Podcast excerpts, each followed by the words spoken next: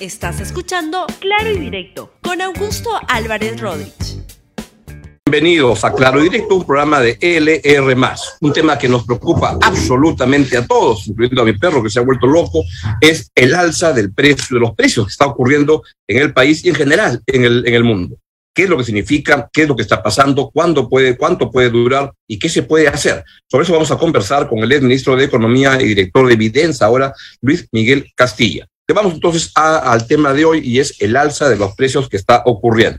Quiero que, en primer lugar, escuchen al premier Aníbal Torres, a quien dio, una conferencia de prensa ayer, y le preguntaron justamente sobre los precios y dijo que eso tiene que ver con la guerra que está ocurriendo en Ucrania. Y este, además dijo cosa, el compromiso que el Estado asumía de acelerar la devolución del impuesto selectivo al consumo, que ahora puede durar 30 días. Escuche al Premier. Sabemos que afrontamos ahora un problema el incremento de los precios y también no el incremento de los pasajes, de los transportes de personas y de carga. Como todo el mundo lo sabe, no esta situación no es solamente para el Perú, sino para el resto del mundo debido y que se debe no a la guerra que existe entre los países Rusia y Ucrania, que ha determinado el incremento del precio del petróleo y como consiguiente de los combustibles en general. Se incrementan estos, se incrementan también los precios de los productos, especialmente de los productos de primera necesidad. El Estado se compromete a simplificar, a acelerar ¿no? la devolución del impuesto selectivo al consumo que se hace a los transportistas, que duraba 70 días y ahora puede durar este, 30 días. La devolución, se ha acordado, se realizará mediante la, mediante la modalidad de depósito en una cuenta bancaria. Se extenderá también la devolución a los transportistas del servicio de transporte regular de personas de ámbito este, regional. Y también el Premier dijo, si el pollo está caro, ¿por qué no comen pescado? Eh, no veo tanta escasez en los mercados, ustedes mismos exhiben, allí está el pollo, lo que pasa es que ha subido, ha subido el precio, no hay oferta, pero no hay demanda porque el precio ha subido y los precios por ley, como les repito, no es posible que los podamos bajar solamente que la sociedad hay que acostumbrarnos ¿no? a consumir productos sustitutorios del, del pollo, como por ejemplo lo que he mencionado, hay que acostumbrarnos los peruanos a consumir pescado, que tenemos en bastante cantidad. Bueno, voy a ver si me consigo el Waze del Premier Aníbal Torres para ir a los mercados donde las cosas no están tan caras, porque la verdad que todo está subiendo. Estamos con Luis Miguel Castilla, como les dije, ministro de Economía y director de Evidencia, para que nos explique qué está pasando. Luis Miguel, muy buenos días. Buenos días, Augusto. Gracias por la invitación. ¿Qué está pasando? ¿Realmente están subiendo todos los precios? Sí, estamos subiendo todos los precios. Estamos en un shock de oferta muy fuerte por la guerra Acordémonos, Augusto, que el 50% de la canasta básica de consumo eh, eh, lo constituyen combustibles y alimentos. Y probablemente un porcentaje significativo también es el costo del transporte. Eh, entonces, todo esto se ha encarecido. Para tener una idea, el precio de los combustibles ha subido en 50%. Y si uno mira la inflación solo de alimentos y combustibles, al mes de febrero se ha incrementado en 12% comparado con el doble de la, de la inflación general del país.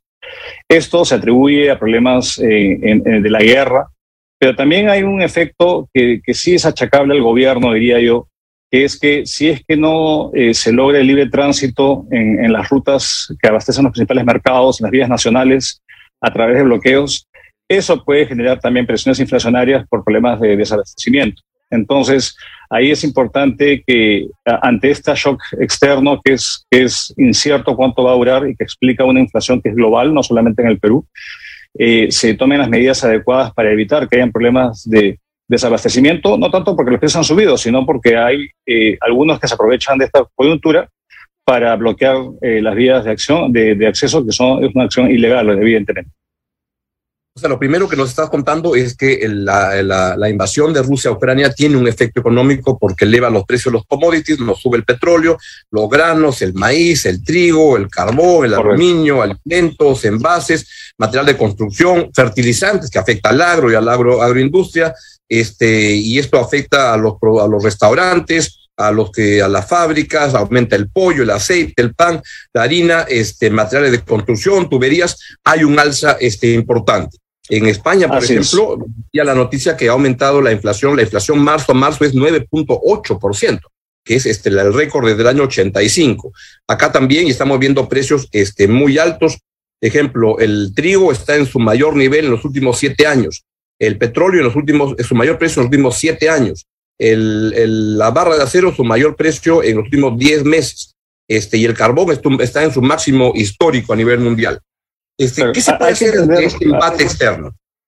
Mira, hay que entender de que en esta zona del mundo eh, eh, es un gran productor de, de, petróleo y es un gran productor de, de, granos y cereales.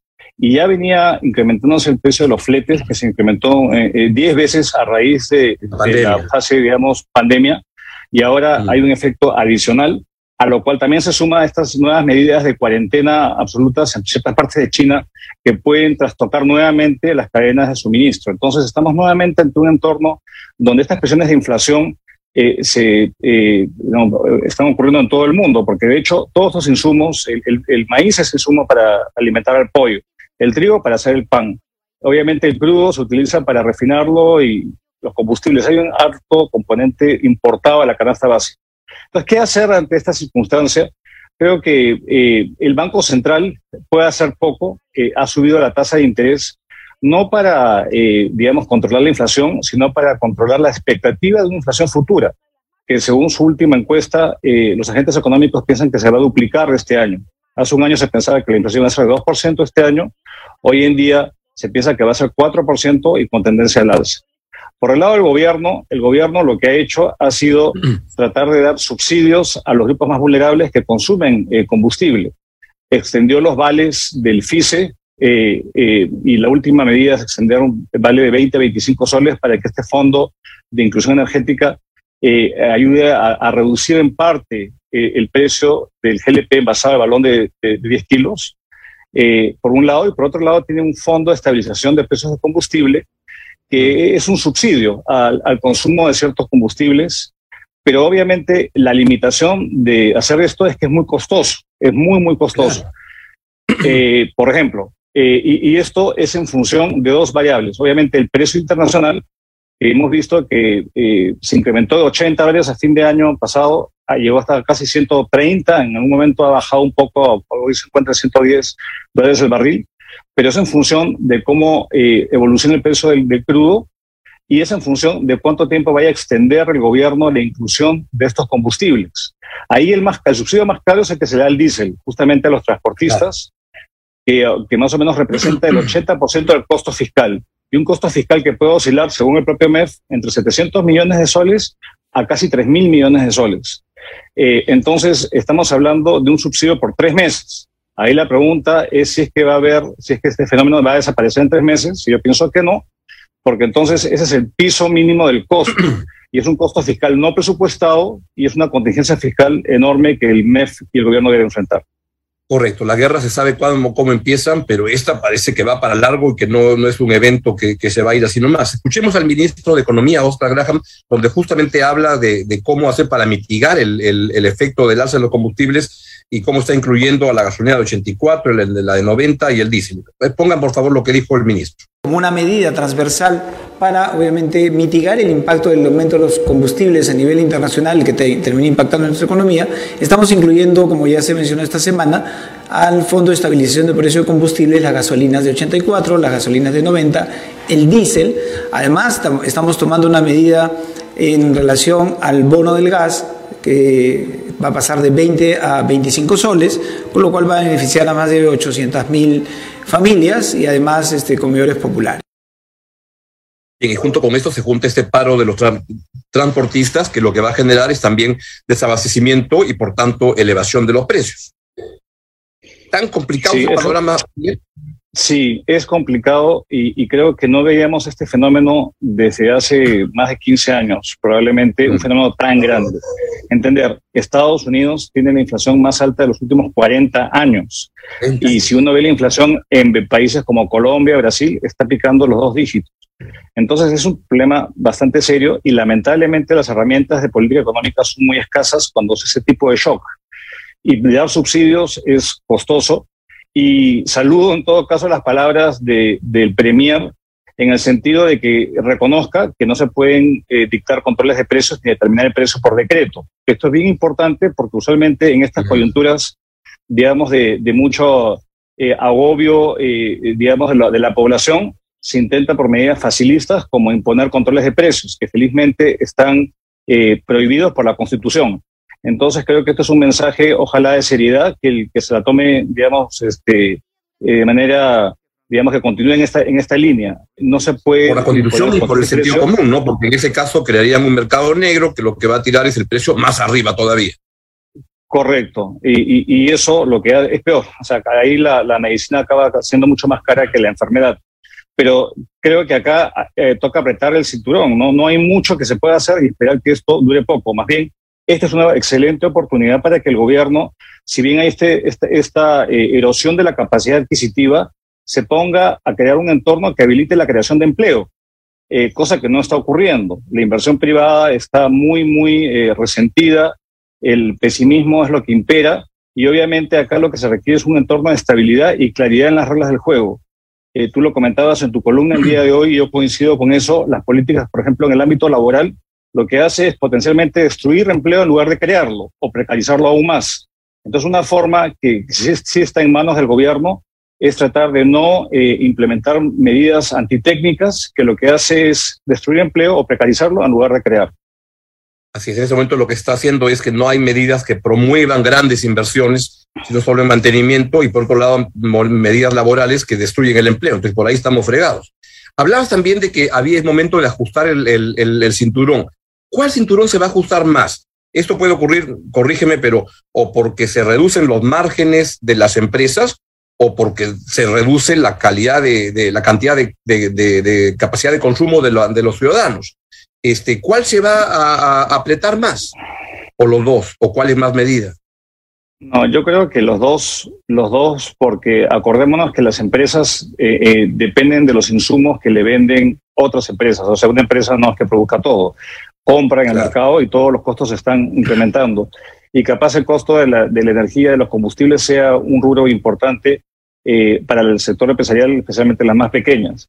Pero esto sin duda afecta más a, a, a las familias, a las familias que, que, tienen un ingreso que se ha visto disminuido. Hoy el ingreso promedio eh, en las ciudades del Perú es 10% por debajo del ingreso que tenía antes de la pandemia. Eh, mm. Entonces hay menor eh, ingreso nominal y si a esto uno le quita el efecto de la inflación, se está, digamos, este, eh, diluyendo esa capacidad, esa capacidad adquisitiva. ¿Qué tipo de recomendaciones? Bueno, evitar consumo suntuario. que sigan, Miguel, a eso se puede añadir el tema de que la los salarios se han reducido de 10 a 15%, había leído, pero además la gente se ha, este, ha desahorrado. Para los años de la pandemia ha tenido que vender su AFP, su carrito, o sea, ha tenido que, quemar este, activos para poder sobrevivir, pues tiene menos capacidad de, defensa. ¿no? Así es. Y, un tercer tema es que se ha debilitado en general, hay menos sujetos de crédito y el banco, los bancos ahora se van a poner mucho más aversos a, prestar, a extenderle créditos este, a, las familias. Y acá hay otro tema que no hemos comentado, Augusto, que tiene que ver con la reducción de la calificación crediticia del país. Esta reducción en la nota, cortesía del, del, gobierno, básicamente por todo el desmanejo que hay, ha hecho que se encarezca el costo de financiamiento para el país y para las empresas. Esto significa, los bancos incluso han visto que se ha reducido su calificación crediticia y esto, ¿cuál es el impacto? Es que esto va a encarecer finalmente el costo de, los préstamos, de las hipotecas, de los préstamos de este, capital de trabajo. Entonces, eh, estamos en una situación lamentablemente mm, difícil. No se le puede obviamente a, prestarle a un banco porque sería pérdida y los bancos no van a hacer eso. Pero tenemos que haber también menos formas de poder paliar esto porque los activos, como tú me dices, el ahorro se ha utilizado en gran medida durante la pandemia y acceder al financiamiento va a ser más difícil ahora de lo que era antes, en un entorno en el cual las tasas de interés se van a comenzar a incrementar justamente para combatir la inflación. Entonces estamos en un mal equilibrio, en un riesgo, como algunos han dicho, de esta inflación, que es estancamiento económico y alta inflación. Y eso, salir de ese equilibrio es, es muy difícil. Por tanto, yo insisto, que hay otras formas de, de quizás de evitar este estancamiento, motivando la inversión de manera práctica. No es posible, Augusto, que la inversión pública se haya venido contrayendo los últimos meses y de cara al año entrante, que se renuevan las autoridades regionales y locales, va a caer aún más la ejecución de la inversión pública. Entonces, ahí, en lugar de tanto discurso, tanta pelea, tanta confrontación, eh, hay proyectos que están embalsados, paralizados, y hay que darle un, un mínimo de estabilidad a las reglas del juego para generar empleo, porque es la única forma de poder eh, hacer frente a esta situación. Y lamentablemente ya se gastó toda la plata en transferencias, en bonos Yanapay, que tomó como ocho meses en pagarse. y ya volver a repetir esto de manera, eh, digamos, ciega y no focalizada, digamos, no, se puede porque la caja fiscal no lo resistiría y tampoco hay los medios de pago eh, que sean efectivos. Entonces estamos en una situación compleja, e involucra que el gobierno eh, priorice el tema económico, porque finalmente el bienestar de los peruanos es lo que, lo que pesa mucho en el fastidio de la calle, pensaría yo, y estamos en una situación compleja que hay que internalizarla. No se puede jugar con la economía y la economía hoy está muy estresada. Entonces estamos en un momento de, de, de vacas flacas y ahí lo que el riesgo que hay es que el gobierno siga, pues, no sé si comparte este punto de vista, pero que el gobierno como que no tiene una agenda de crecimiento económico o de inversión, sino que tiene más bien una agenda de a ver cómo, cómo subo impuestos y cómo reparto más bonos y cómo voy jugando este, cada quincena y voy, ver cómo voy llegando. ¿Es eso correcto? No, sin, sin duda. Ahora, el gobierno es un poco, eh, digamos, no es muy consistente, porque si uno escucha lo que dice el ministro de Economía, el ministro de Economía sí trata de de impulsar ciertos proyectos que están paralizados, una agenda de largo plazo, pero esto no es acompañado por el resto de sus colegas en el gabinete. Y el Congreso también se ha puesto muy populista y muy regalón, por ejemplo.